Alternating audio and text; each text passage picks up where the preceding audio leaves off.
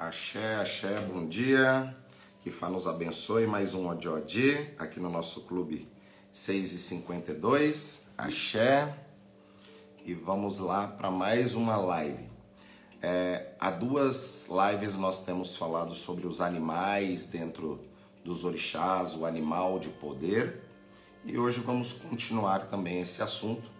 Porém, né, ontem eu comecei a fazer algumas reflexões e ver como que as coisas, principalmente na espiritualidade, elas mudaram, né? Então aqui vocês aqui que passaram pelo Candomblé, né, sabe que tem alguns preceitos que quando você se inicia, tem algumas perguntas que quem passou por aquele segredo irá responder, né? Por exemplo, quem foi raspado no candomblé antigo, que entende isso, né? A gente vai fazer algumas perguntas para aquela pessoa e a gente realmente vai saber se ela foi iniciada ou não.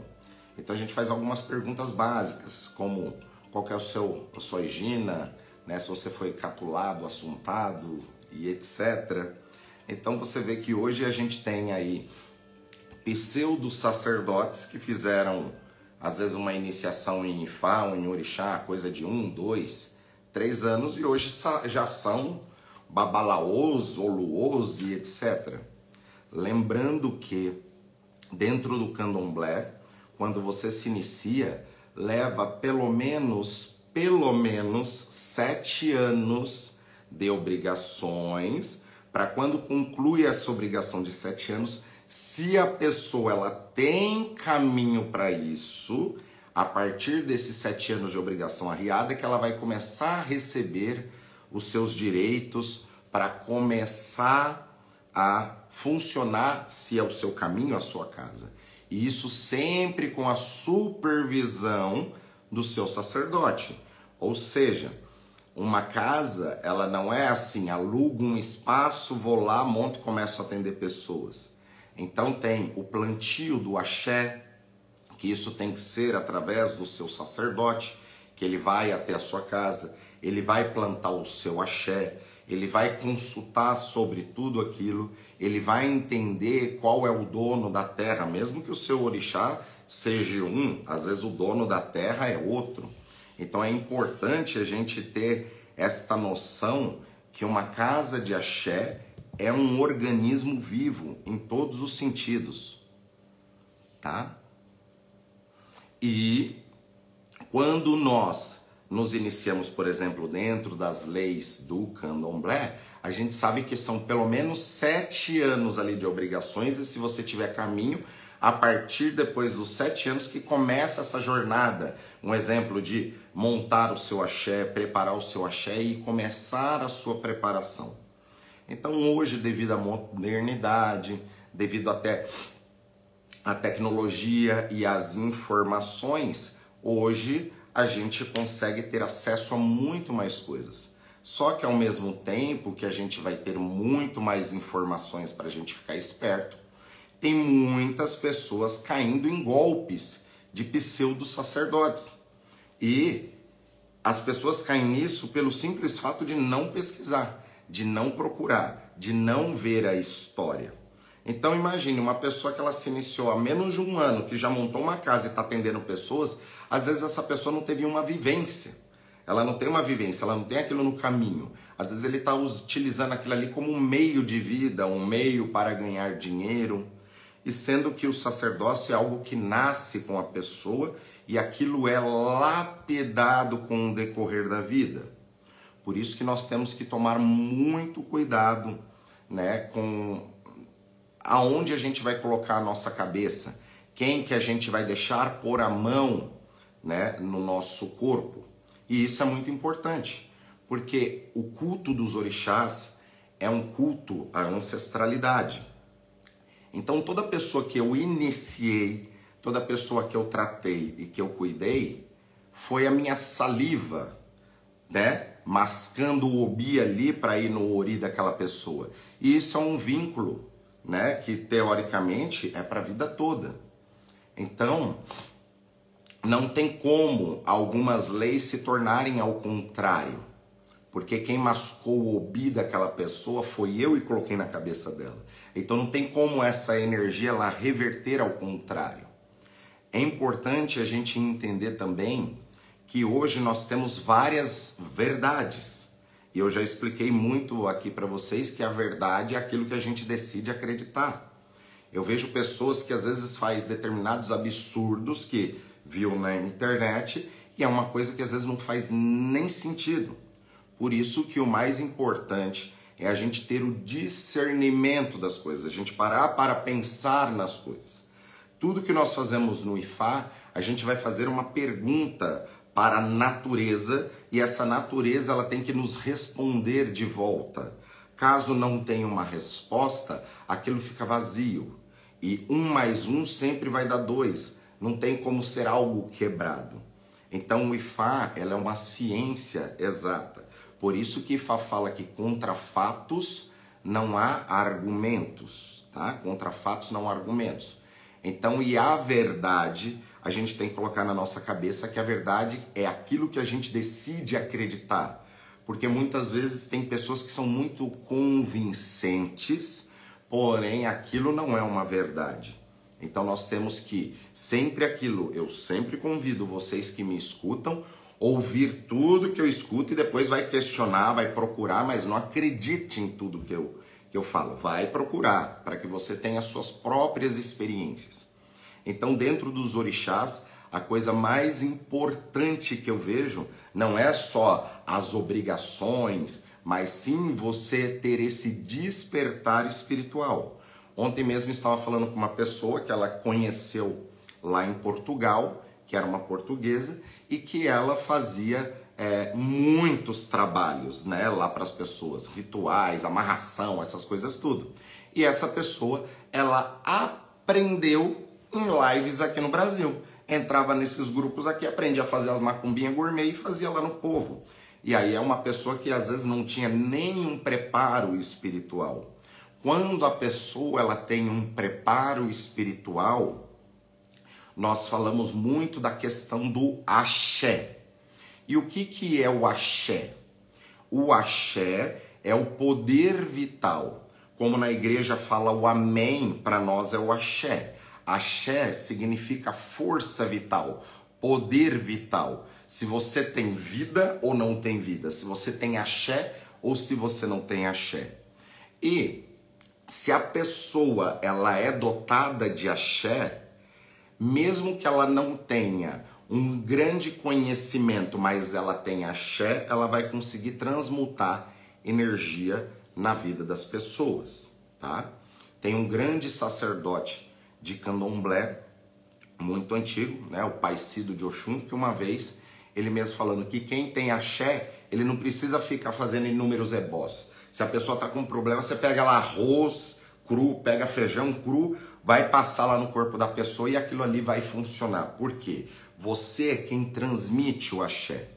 Então a gente precisa nos questionar se a gente está transmitindo o nosso axé nas coisas que nós estamos fazendo na nossa vida, no nosso trabalho, no nosso estudo, nas questões familiares, nas questões com as amizades.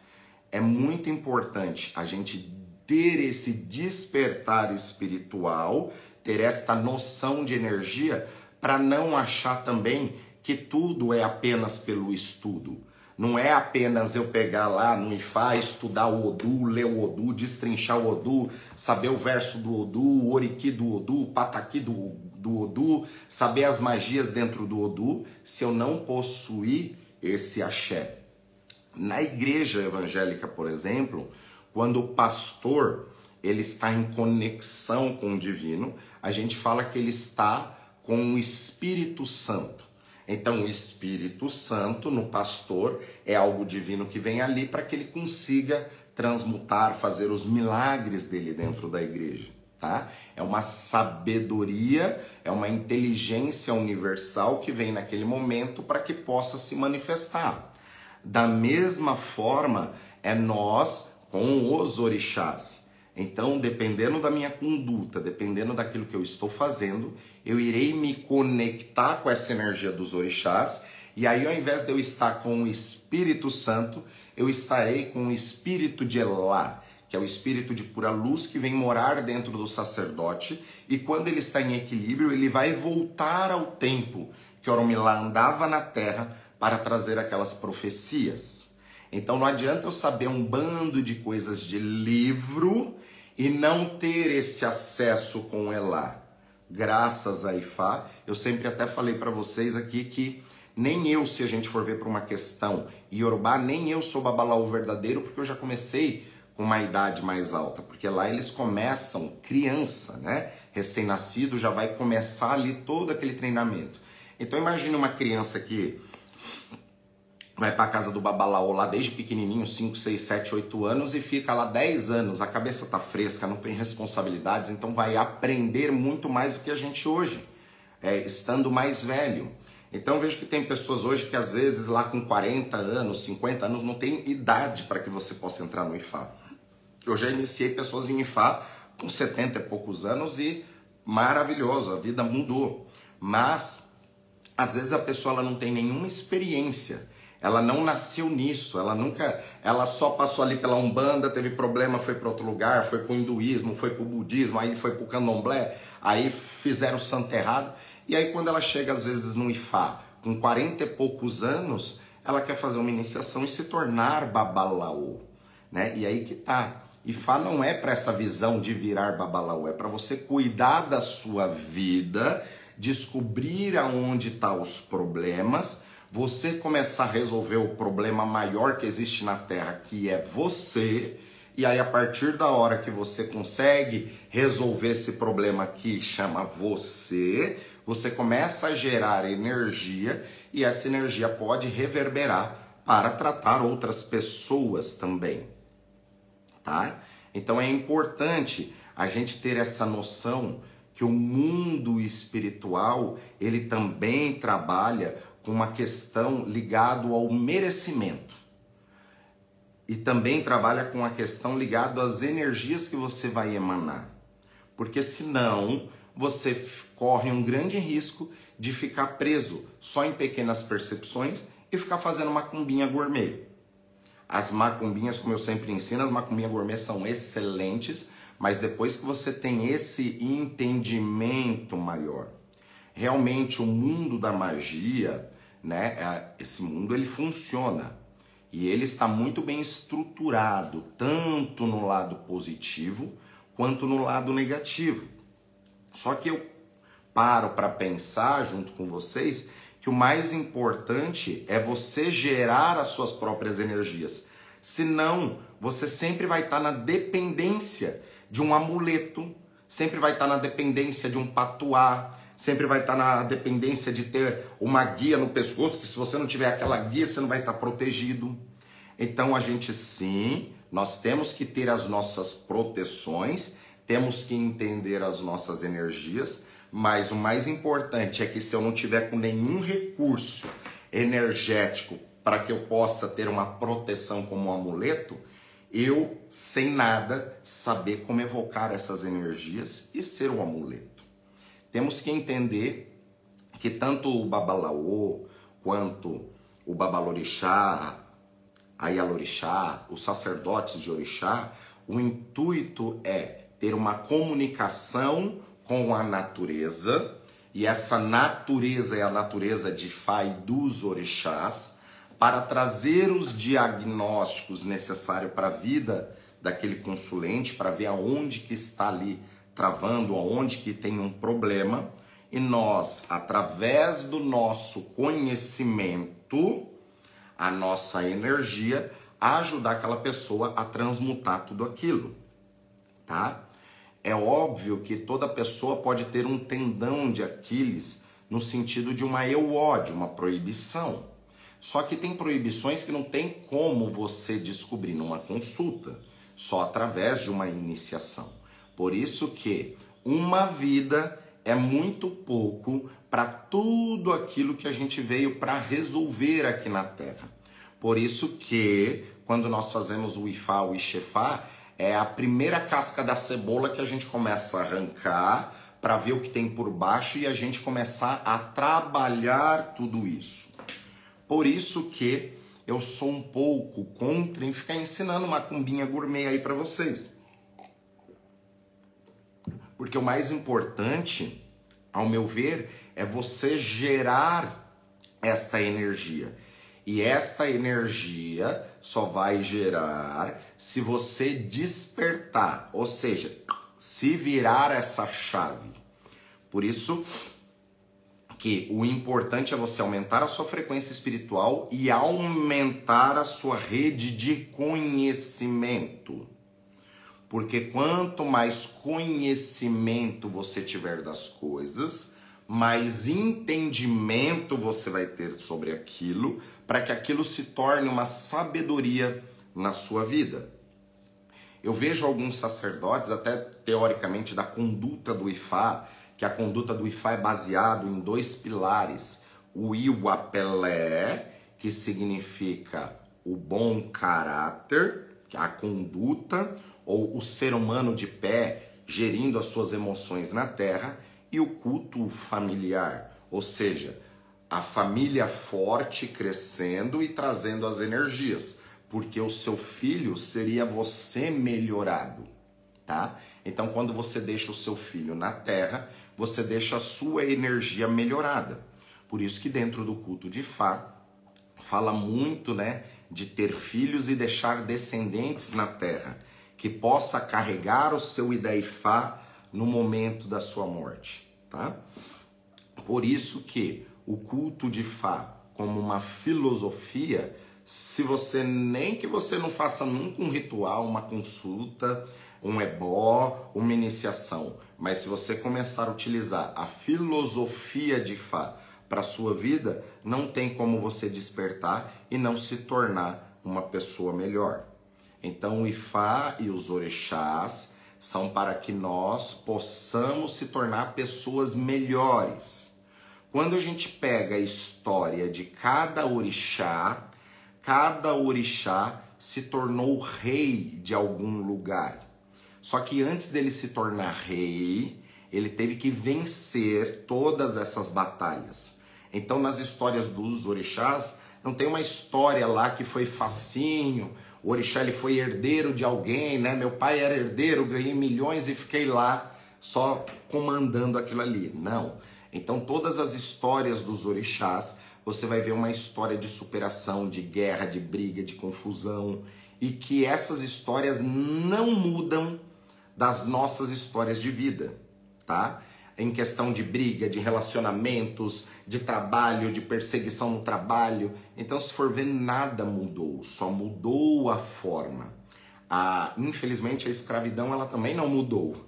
Ela só mudou a forma eh, de a forma que nós somos escravizados hoje, tá? Por isso que para aqueles que estão começando a mexer com as energias dos orixás, que qual é a orientação? Cuidar do seu ori, tá? Ori é a sua cabeça, é a sua consciência, é aquilo que vem do divino, que vem através de Olodumare, que é conectado na sua glândula pineal e que vai reverberar para todo o seu corpo. Então nós somos seres triunos, tá? Que estamos aqui na terceira dimensão, vivenciando coisas aqui na Terra, Porém, para que isso aconteça aqui na terceira dimensão, tem que passar pela primeira, segunda e terceira. Né? Vocês que me acompanham aqui, eu já falei para vocês sobre a questão dos três céus. Nós temos três céus dentro do espiritual. Então, às vezes, a pessoa está acessando o primeiro céu, às vezes o segundo céu, e não está acessando esse terceiro céu. E isso vai depender da frequência que você vai emitir. Então, dependendo das macumbinhas gourmet que eu vou fazer, só para ficar traindo aquela frequência, eu vou acessar apenas um céu. Às vezes eu não vou acessar o segundo céu, não vou acessar o terceiro céu. Para que você acesse os três níveis de consciência, é necessário que você esteja em equilíbrio com as suas energias e com o seu ori desperto. Porque se você não despertar o seu ori, você não consegue despertar as energias do, dos orixás para a sua vida. Por isso que Orixá, a energia que é o chá que conecta com o seu ori. Por isso que nós falamos que Oriburu Kossi Orixá, que em cabeça ruim não vem orixá. Por isso que nós temos o ato de Bori, que é uma forma de arrumar, consertar, formatar aquele ori para que a gente esteja em equilíbrio e as ações das forças da natureza, que a gente chama de orixá, possa atuar na nossa vida de forma diferente.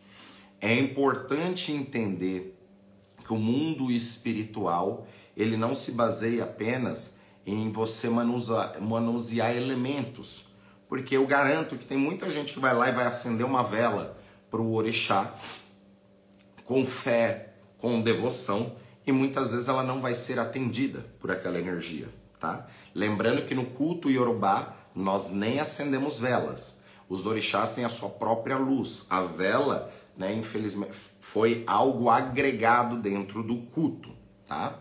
Mas dentro do culto tradicional nós não acendemos velas. O importante para que a gente possa cada vez melhorar o nosso axé e estar tá mais conectado com essa energia divina é a gente se policiar principalmente nos atos que nós fazemos, tá? É aquilo que nós estamos buscando para nossa vida. Todo mundo, creio eu, que quando tirando a parte de saúde e tudo, todos nós queremos ser prósperos financeiramente, né? Se eu perguntar aí, não tem um que vai falar, não, eu quero ser pobre, né? Todo mundo tem uma vontade, um desejo de ser próspero, né? De não passar por privações. Só que a prosperidade, ela também vem do espiritual, conforme você vai aumentando essa sua frequência de energia, tá? Então imagine que a nossa vida é como se fosse um jogo de videogame e aí nós temos que passar a primeira fase, a segunda fase, a terceira tela e aí vai indo até salvar. Por isso que a analogia da cebola para nós que somos os orixás faz todo sentido. A gente tira uma casca, vai ter outra. Vamos consertar aquilo que está naquela casca para que aí possamos abrir mais uma casca e continuar. Então é a vida inteira aí a gente descascando essa bendita cebola. E uma analogia, né? Quando você casca a cebola, você vai chorar. Toda vez que você rompe essas camadas de consciência, isso vai trazer um sofrimento, um choro. Porque quanto mais a gente acessa essas energias, mais responsabilidade, digamos, que a gente vai tendo na espiritualidade. É, acredito que quase ninguém que tem esse caminho sacerdotal é por uma livre escolha, né? Não, eu desde pequeno eu sonhei em ser sacerdote, cuidar da vida das pessoas. Eu não vejo isso como glamuroso, muito pelo contrário, tá? Inclusive até no meio espiritual, as pessoas têm muito esse negócio de babar ovo, né, para sacerdote. Entenda que o culto de Fá a gente fala das reencarnações, tá? E a gente vem aqui para se melhorar. Então, um padre, um pastor, é, um sacerdote de orixá, tudo, pode ser que na vida passada aí fez tanta coisa ruim, tanta coisa ruim, que agora tem que vir aí como sacerdote para melhorar a frequência não só dele, mas das pessoas. Então a gente tem que entender o que se passa por pelos bastidores das energias. E gente, tome muito cuidado com essas macumbinhas gourmet que vocês verem por aí, porque toda magia ela gera dois tipos de energia, uma no polo positivo e outra no polo negativo. Só que você entende o que aquilo pode gerar no negativo? Será que os efeitos colaterais vale a pena para alguma coisa que você ainda não tem a permissão de acessar? Porque um exemplo, a D, todo mundo quer fazer oferenda para D porque todo mundo quer ser próspero. Mas será que você tem essa energia ligada a D para trazer aquilo naquele momento? Ou será que às vezes você tem que cuidar de outras coisas para começar a despertar essa D? Nós temos uma mania de querer burlar os sistemas ou cortar o caminho. É a mesma coisa, né? quando você entra lá no colégio, né, com 7 anos de idade, você vai fazer a primeira série, segunda série, terceira série e até você se formar no colegial. Aqueles que não aproveitou esse tempo de vida em cada ano, vai ter que fazer o supletivo. E o supletivo, normalmente aquilo que era para você ter feito em 10, 12, 13, 14 anos, você, né, em 10 anos, você vai fazer aquilo em um ano. Você acha que em um ano você vai absorver as experiências de 10 anos? É impossível. Por quê? Porque você já passou dessa fase. Então você estava na fase dos 7 anos, do 8 anos, 9 anos, 10 anos, entrou numa outra fase de energia, tem mulheres que, meninas que viraram mocinha e aí por diante. Então aquilo que você não cumpriu nesse período, depois você vai ter que correr para fazer um supletivo e resolver isso que era para resolver em 10 anos, em 2 anos. Então eu vejo muitas pessoas entrando na questão de Fá e dos orixás para aquilo que era para ele ter feito há 10 anos atrás, ele querer fazer isso em um ano. Não vai dar certo, porque você não gerou energia. Você não gerou essa energia para que você possa ter isso. É, babá, quando o jogo de Opelé informa que a pessoa tem caminho de sacerdote, a pessoa já tem 50 anos. Essa questão sacerdotal pode ser realizada de alguma outra forma, sem necessariamente ter filhos? Com toda certeza, gente. É, tem, não pode confundir o caminho sacerdotal. Tem pessoas que vêm com esse caminho sacerdotal que é energia gerada. Ou seja, se ela não exerce isso dentro da espiritualidade, não tem problema. Mas o seu trabalho no decorrer da sua vida é um trabalho que tem que envolver vida de pessoas. Quando a gente é, fala que a pessoa tem um caminho sacerdotal, traduza esse caminho sacerdotal como um caminho de liderança. Você tem um caminho para trabalhar com mais pessoas, influenciar pessoas em vários níveis.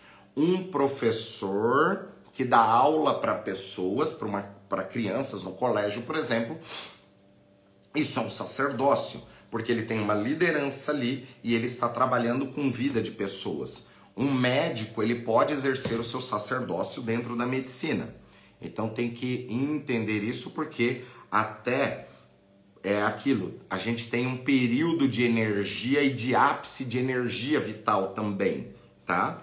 Então, você pode se iniciar no Ifá, nos orixás, cuidar do seu caminho, mas, por exemplo, uma pessoa que, ao meu ver, não tem nenhuma experiência na espiritualidade, por exemplo, não galgou lá na Umbanda, às vezes no Candomblé, e para ir no Ifá, tudo, e ela está começando do zero, para ser sacerdote, ao meu ver, não tem mais tempo, porque falta uma bagagem de informação que essa pessoa precisava, não só de informação, mas de experiências, tá? É, inclusive, pessoal, é, na nossa semana que vem, semana que vem não, essa semana nós já temos programa Oxupá, a quintas-feiras, às 21h21 no nosso canal do YouTube, tá? Inclusive, no, nesse próximo Oxupá, eu vou falar muito como o Oxupá não é só pelas questões dos orixás, eu vou explicar principalmente essa questão energética, de ativação é, e dos preparos ali que a gente tem que ter. Então, eu consigo relatar para vocês toda, todos os momentos de vida aonde a frequência foi aumentada. Até desde a Umbanda. Eu lembro uma vez, gente, até dando um spoiler aqui, uma vez é, o sacerdote, na época da Umbanda, ele teve que fazer uma viagem e não podia desmarcar o trabalho, e quem comandou o trabalho foi eu. E aí, quando o dono saiu da casa e deixou eu cuidando, foi justamente o dia que veio um dos maiores pepinos. Para ver como que tem coisas que ali na prática, entendendo, observando essa história, né? Eu tô falando de quase 20 anos atrás. Eu lembro que a gente atendia, tinha uma média de uns 20 médios, cada médio atendia uma média de 6 a 7 pessoas quando nós fazíamos esse trabalho de umbanda, tá? E chegou uma, uma menina na época, ela tinha uns 19, 20 anos, uma loira bonita, e ela estava com aqui roxo, aqui as pernas, e, e esse terreiro era no segundo andar. e ela não tinha nem força para andar. Os meninos ainda ajudaram ela a levantar, a gente atendeu todas as pessoas que tinha ali rapidamente e deixou ela para o final. Quando eu fui olhar para o olho dela, o olho ele faz um magnetismo. A gente precisa tomar muito cuidado, tá, para não puxar cargas das pessoas através do olho. Então o olho é onde é um imã e puxa energia. Quando eu olhei para o olho dela, eu puxei aquelas cargas e vi. Para você ter uma ideia, depois que foi todo mundo embora, ficou essa menina, a gente fez uma mesa de desobsessão que veio lá mais de 10 obsessores, né? Falando de inúmeras coisas. Isso foi um trabalho feito na época para mudar a sexualidade da menina, que na época uma, uma outra moça gostava dela e fez um ritual para mudar a sexualidade dela e aquilo ali gerou vários problemas. Então, quando a gente fez esse ritual, para você ter uma ideia, era tanto obsessor que incorporou ali que na mesa eu até levei uma mordida de um obsessor, para você ver como essas coisas existem são fortes. Então tem coisas que são lapidadas ali na forja, no ato, fazendo. Então, graças a Ifá e os orixás, eu tive muito dessas experiências dentro da Umbanda, dentro do Candomblé, dentro do hinduísmo, dentro de outras experiências, para que hoje eu consiga ter esse discernimento para trabalhar com as pessoas. Então, vira e mexe, às vezes até em algum vídeo lá, aparece alguém lá falando: Olha lá, um, mais um desses pseudos babalaô, garanto que não sabe um verso de Cadodu, que não sabe isso e não sabe aquilo. Eu nem respondo, até porque graças à minha conduta, Ifá sempre vai me honrar e sempre me honrou. Por quê? Mesmo que eu não saiba aquele verso de Ifá, não tem problema. Eu tenho Ifá.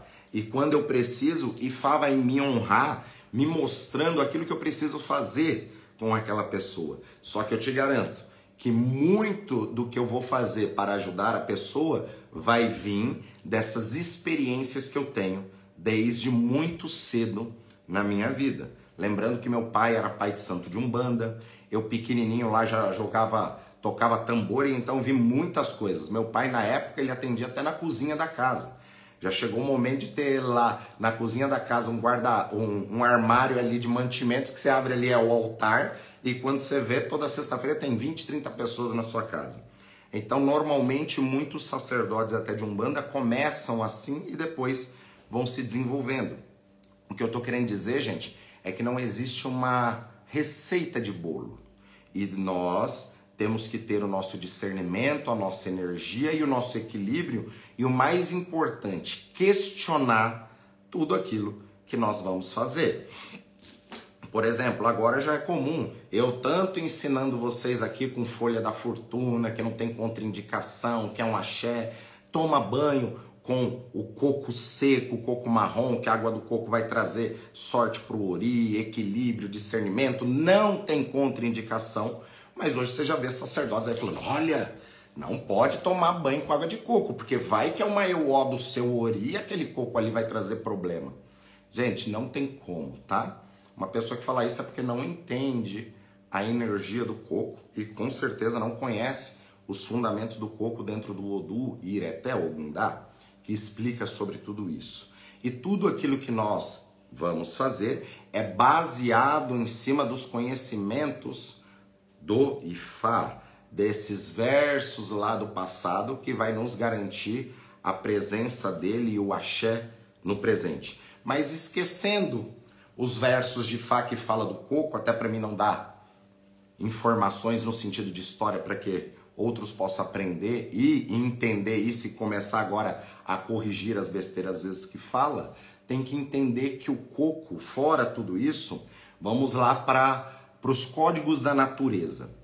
Então o coco, ele fica ali na natureza, né? Então todo dia ele vê o sol, todo dia ele vê a, a noite, todo dia ele vê a lua. Então ele vê a lua cheia, a lua crescente, a lua minguante. Ele vai crescendo ali. Então ele fica muitos meses até ele estar tá pronto. Ou seja, ele viu inúmeras intemperâncias da natureza, vento forte, tempestade, aí o sol, dependente de uma chuvinha, e com isso ele viu todos esses fenômenos da natureza e se tornou resistente. Tem algumas pessoas que até explicam para tomar o banho com a água do coco verde.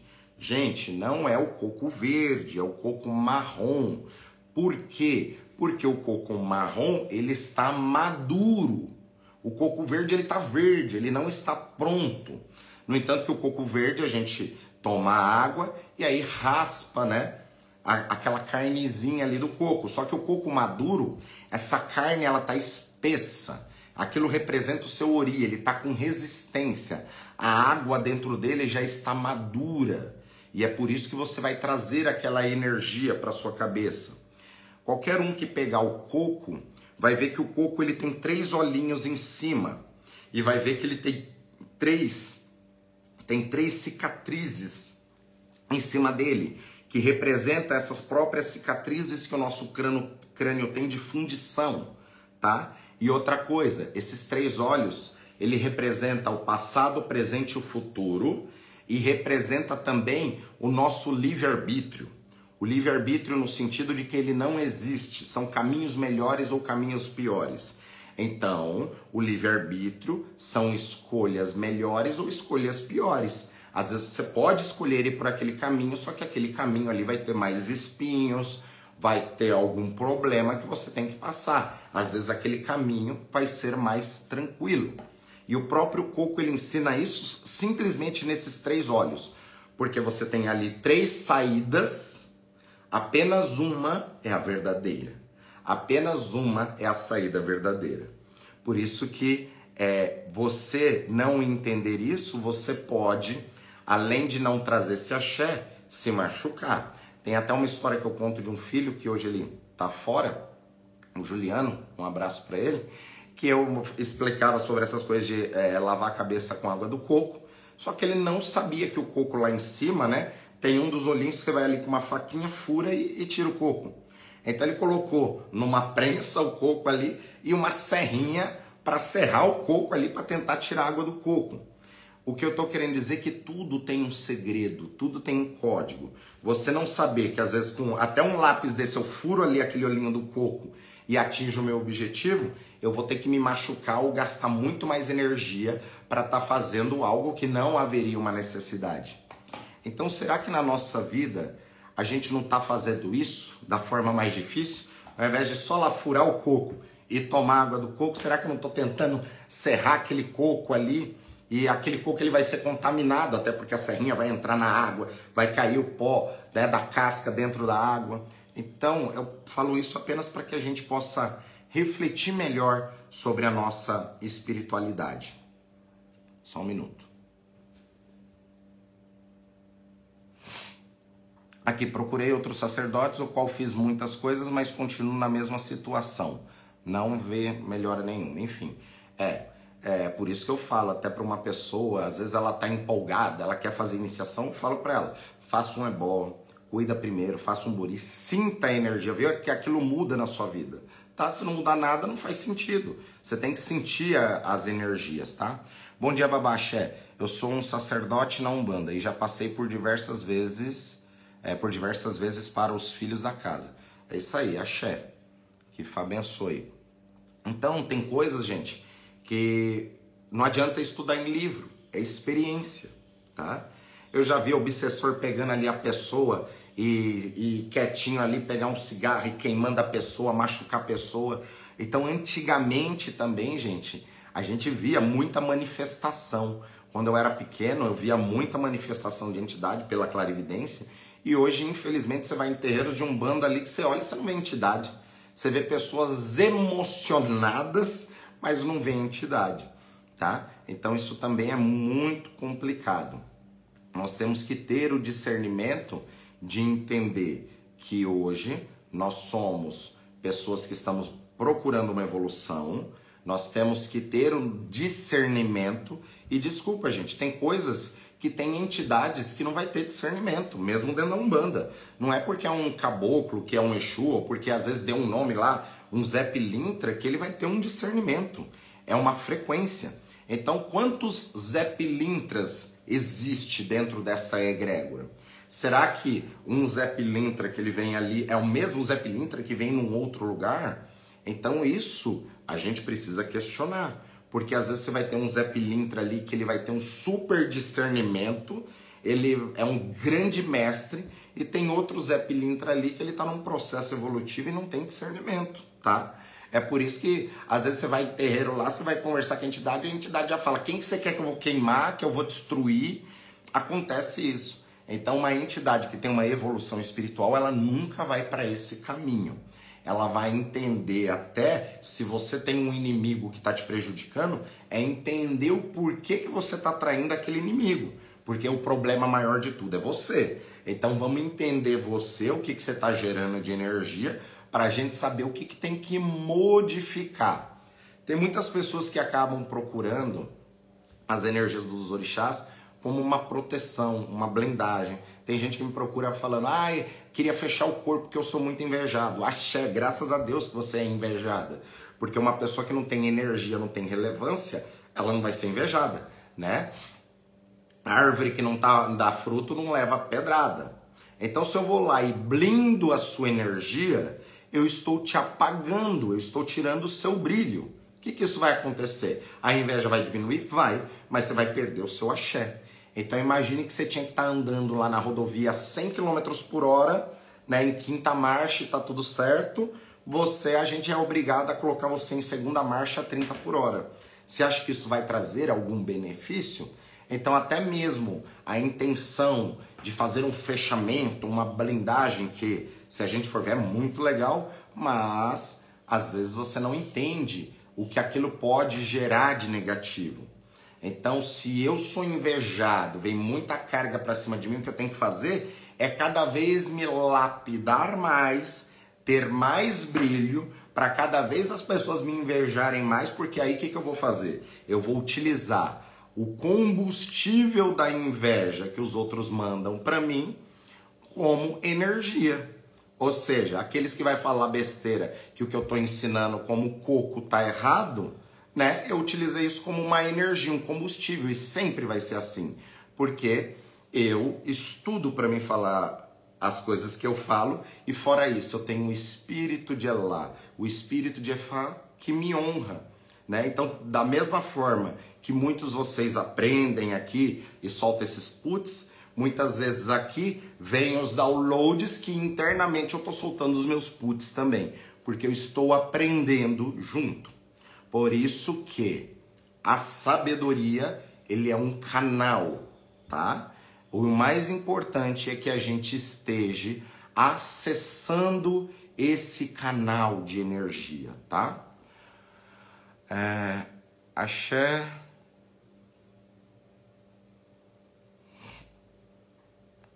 Então, obrigado, meu pai de santo. Plantou o axé da casa, mas não mudou nada. Está muito difícil. Tem alguma coisa aí de diferente, tem que entender. Tá? Axé. Que Fá abençoe. Pior só os sacerdotes que tentam nos envenenar com dúvidas e conceitos ultrapassados. É isso, gente. Por isso que eu falo que a verdade é aquilo que você decide acreditar, tá? Até mesmo eu já aprendi coisas em terras iorubás que eu não utilizo porque para mim não faz sentido, tá? Então a gente tem que entender e uma coisa muito importante é a gente confiar na nossa espiritualidade, tá? Inclusive o tema da pro, do, do de quinta-feira já vou deixar aqui anotado que já me sopraram aqui. Vou falar sobre registros acásticos. Tô até anotando aqui para você entender o que, que é esses registros acásticos e entender o que é o axé. Porque graças a Deus eu tive a oportunidade de conhecer pessoas que a minha mãe de santo na época, que já faleceu, mãe Nena do Ogum, excelente, grande sacerdotisa que me passou muitos dos meus princípios, tem pessoas que com um copo d'água e uma vela conseguem transmutar essas energias. Então tem que entender o axé e a capacidade que cada um tem. O nosso objetivo aqui com as nossas lives é a gente melhorar a nossa frequência, despertar o nosso espiritual, começar a nossa segunda-feira, né, com o axé, porque a segunda-feira para os yorubás é o dia mais importante porque é o Ojodi, o dia da prosperidade. Então, se você começa a sua segunda-feira reclamando, com briga, né? Se você tem um comércio, ou você é vendedor e você vende fiado na segunda-feira, teoricamente você está matando a sua segunda-feira. Babá, pode passar as informações das aulas que você mencionou que começa em breve? Então, é... na verdade, é no nosso canal do YouTube, às 21h21, quinta-feira, é... às 21h21 no canal do YouTube. É só entrar lá, a live estará acontecendo, tá? Por isso que essas novas lives do, do programa Oxupá, ele não é só para falar é, sobre os orixás. Aqui no nosso clube Odiodi a gente vai falar mais sobre a questão de Fai dos orixás e nesse, nesse programa Oxupá é para a gente falar de espiritualidade, entender outras coisas que vai auxiliar muito dentro do processo de aprendizado dos orixás. Aprender sobre como, por exemplo, registros acásticos, as bioenergias, entender sobre os chakras, entender sobre outras energias da espiritualidade, mantras, mudras, tátuas e etc. O fiado afasta a prosperidade? Com certeza. Principalmente se for na segunda-feira, tá? É, é, diferente de você vender a prazo no cartão. Mas ó, dá, me dá aqui que na semana que vem eu te pago. Não se vende fiado desta forma. E uma outra coisa também, a gente normalmente não empresta dinheiro, tá? Isso é uma coisa importante. Existem casos e casos. Existe, eu pelo menos, se eu tiver que emprestar, dependendo, eu dou. Agora emprestar não, porque muitas vezes aquela pessoa ela não vai te honrar te devolvendo, tá? E é uma coisa muito simples de se pensar. Às vezes aquela pessoa ela não honrou a casa dela, que é a família dela, por que, ela vai honrar a sua casa e a sua família? Então, o culto dos orixás também é para que a gente fique mais esperto na nossa vida, em todos os sentidos. Porque se você sabe que aquele caminho ali é uma rua sem saída, para que, que você vai entrar? Então, essas informações que a gente vai tendo também dos orixás é para que isso seja um encurtador de caminho. Se eu sei que aquilo ali não dá certo, não vai dar certo, aquela pessoa depois não vai me honrar, por que, que eu vou insistir? Eu tenho pessoas aqui que às vezes faz uma iniciação e depois de um pequeno período próprio IFA falou, oh, essa pessoa pode estar na sua casa te ajudando. Agora tem outras pessoas que às vezes ela fez inúmeras iniciações e ela que está aqui, IFA, não deixa. E aí quando a gente vai ver, é porque esta pessoa, ela não tem às vezes um comportamento bom para estar no meio de pessoas. Às vezes essa pessoa ela tá com os princípios dela errado. E o que é pior, às vezes ela acha que as 10 iniciações dela vai fazer com que às vezes o axé dela seja menor do que uma pessoa, maior do que uma pessoa que às vezes vai ter às vezes uma iniciação ou às vezes vai ter apenas um bori. Tem energias que a gente traz de outras vidas. E aí a gente só precisa lapidar essas energias. Por isso que os orixás e até o meu trabalho é uma frequência, né? E tem pessoas que não vai gostar da forma que eu falo, não vai gostar dessa frequência e tá tudo certo, tá? Cada um tem o caminho que merece, cada um tem a vida que merece, e o objetivo dos orixás é a gente se melhorar como pessoa, tá? Agora, uma das coisas que nós macumbeiros temos que corrigir é essa visão de tudo ser macumbinha gourmet. Até esses dias passando no Facebook, tava lá um sacerdote falando: quem aqui quer aprender sobre magias, né? Aí aparece lá todo mundo. Mas será que essas magias vai ser boa para você? Será que até quem está ensinando isso tem o discernimento do polo positivo e do polo negativo do que pode gerar? Toda ação ela tem uma reação. Tem o positivo e o negativo. Tudo é gerado assim, tá? Axé. Sua benção, babá, não vejo mais na Umbanda, mas não consigo me afastar da egrégora dos orixás. Continuo fazendo meus banhos, mas tenho sentido essa falta sem saber o que fazer. Algum conselho? Sim. Para você, é, eu aconselho consultar um sacerdote, fazer uma consulta real ali, porque aí você vai receber verdadeiramente direcionamento de como cuidar da sua vida melhor. Um exemplo, às vezes fala lá que você é filha de Oxum e a cada dois, três meses tem que fazer um ritual específico para Oxum, ou às vezes você não pode estar comendo determinada coisa, enfim, é receber orientações, tá? É, eu vejo mais Ifá da forma que eu trabalho aqui na casa, não tanto como uma religião, mas sim como uma filosofia de vida. Por isso que o seu templo é a sua casa. Aqui, quando a pessoa se inicia no Ifá ou nos orixás, o seu assentamento terminou aquilo ali, ó, vai embora com você e você já tem que sair daqui sabendo se comunicar com o orixá. Já tem que saber daqui, é sair daqui sabendo jogar basicamente o obi para que você tenha uma comunicação. Para que a mesma comunicação que eu tenha com o orixá você tenha também, tá? Por isso que o seu dia a dia ali, você vai ter o discernimento e saber resolver o que tem que fazer. Então, até muito quando os meus próprios iniciados me procuram, é porque lá no IBA dele ele consultou e o próprio IFA disse, o Orixá, que agora é momento de procura, me procurar para fazer, às vezes, algum ebó mais profundo, coisas desse tipo. Só que o que é legal é que você vai para aquilo sabendo o que você tem que fazer, tá? Por isso que até tem ditados antigos que está na Bíblia, está dentro do Ifá, está em outras tradições que traduzindo para os dias de hoje, né? Fala, venda tudo aquilo que você tem, no sentido para que você consiga adquirir a sabedoria. Porque a partir da hora que você tem a sabedoria, você vai gerar qualquer outra energia na Terra. Uma, uma, uma forma simples de você entender isso é você pegar os antigos ganhadores da Mega Sena.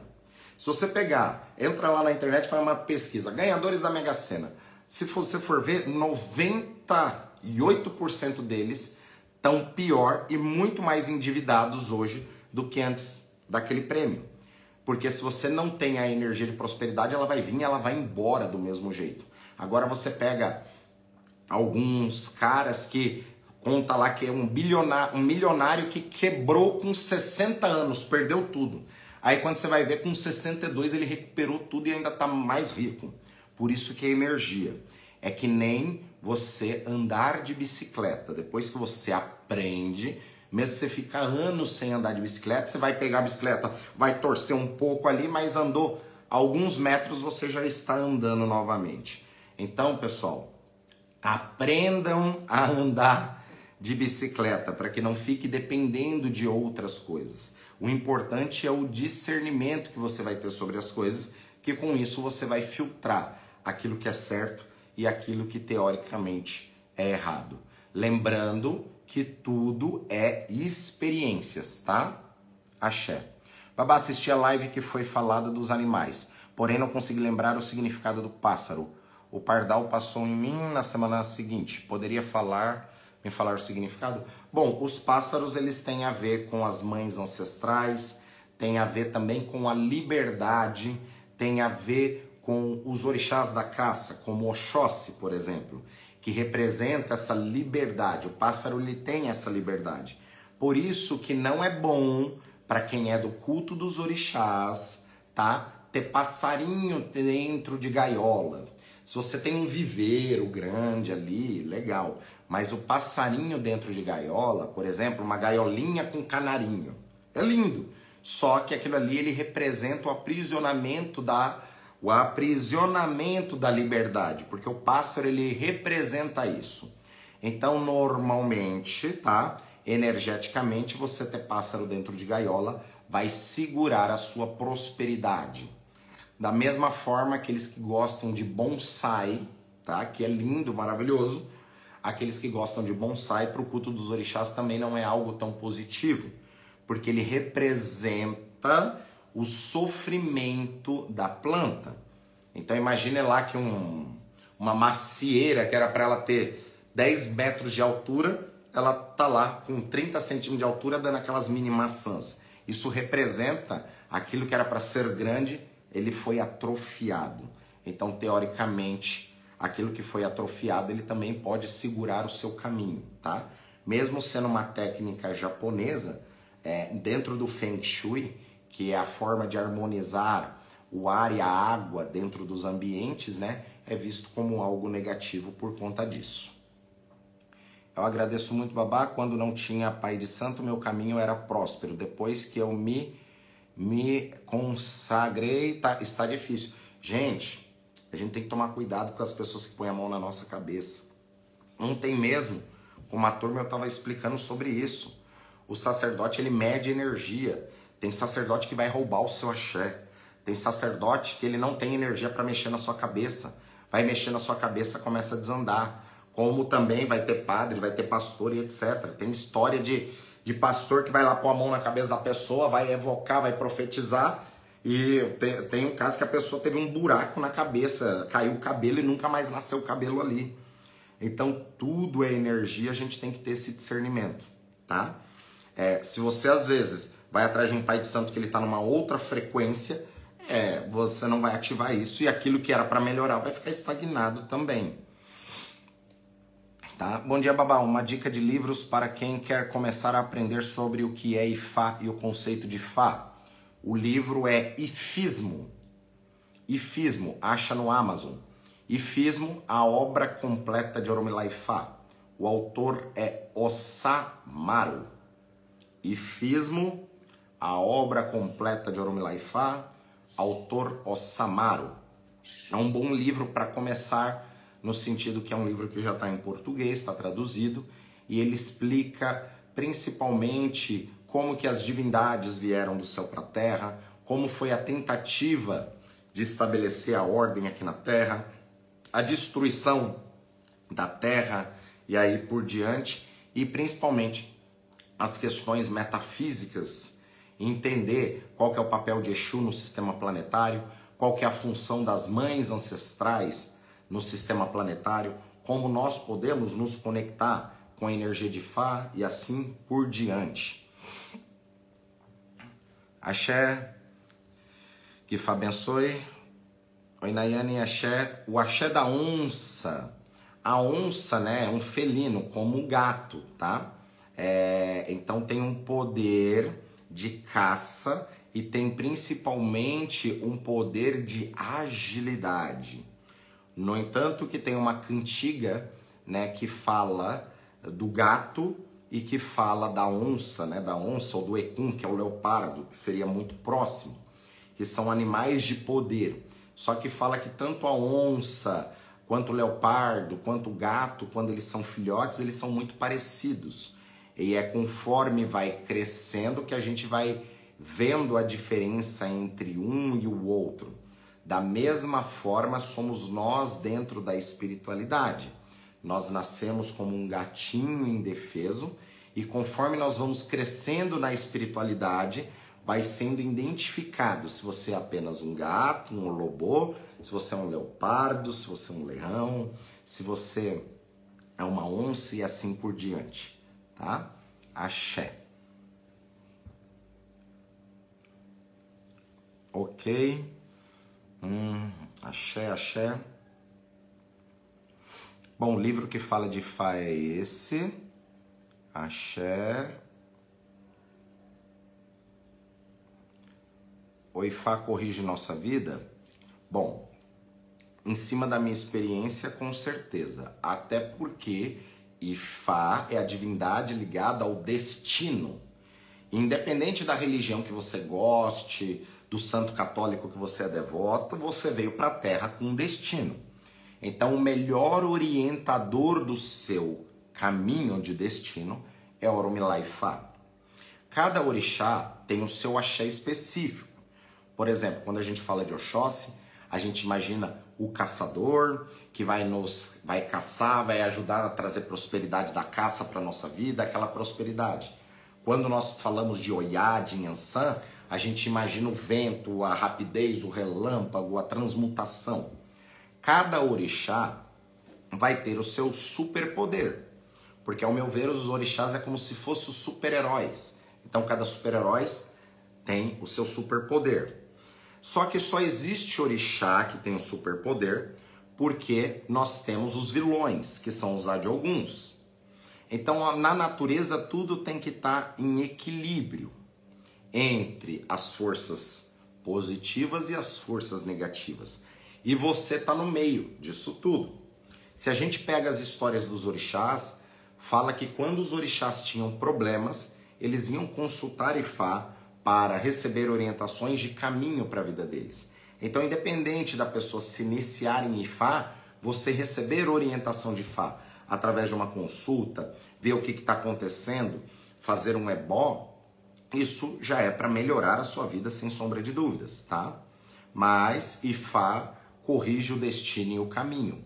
Eu nasci na Umbanda, meu pai era pai de santo de Umbanda, é, muito jovem já cultuava e fazia rituais da Umbanda, é, raspei santo no candomblé, me tornei sacerdote e mesmo assim eu ainda era tímido, ainda tinha uma questão de gagueira, tinha uma questão de ansiedade, várias outras coisas que foram geradas, como TDAH e outras coisas que veio da infância.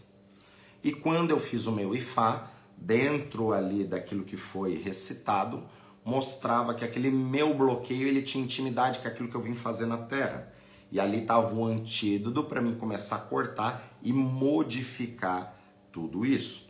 Então hoje só existe Babacaiodê fazendo esse trabalho aqui para vocês, porque eu entrei no IFA e fui quebrar esses bloqueios, porque senão eu não conseguiria fazer isso, tá? Por isso que cada um tem o seu tendão de Aquiles, só que muitas vezes você não sabe onde que está isso. Então IFA é quem vai sinalizar e começar a trabalhar tudo isso no nosso caminho de vida, tá bom? Axé, que Fá abençoe todos vocês. Tenham uma excelente segunda-feira, uma excelente semana e até segunda-feira que vem em mais um Odiodê e vejo todos vocês quinta-feira às 21h21 no nosso canal do YouTube. Axé. Elamoboru, Elamoboye, Elamoboye Boxixé. Que Fá abençoe a todos. Axé. Finalizar com uma flautinha aí.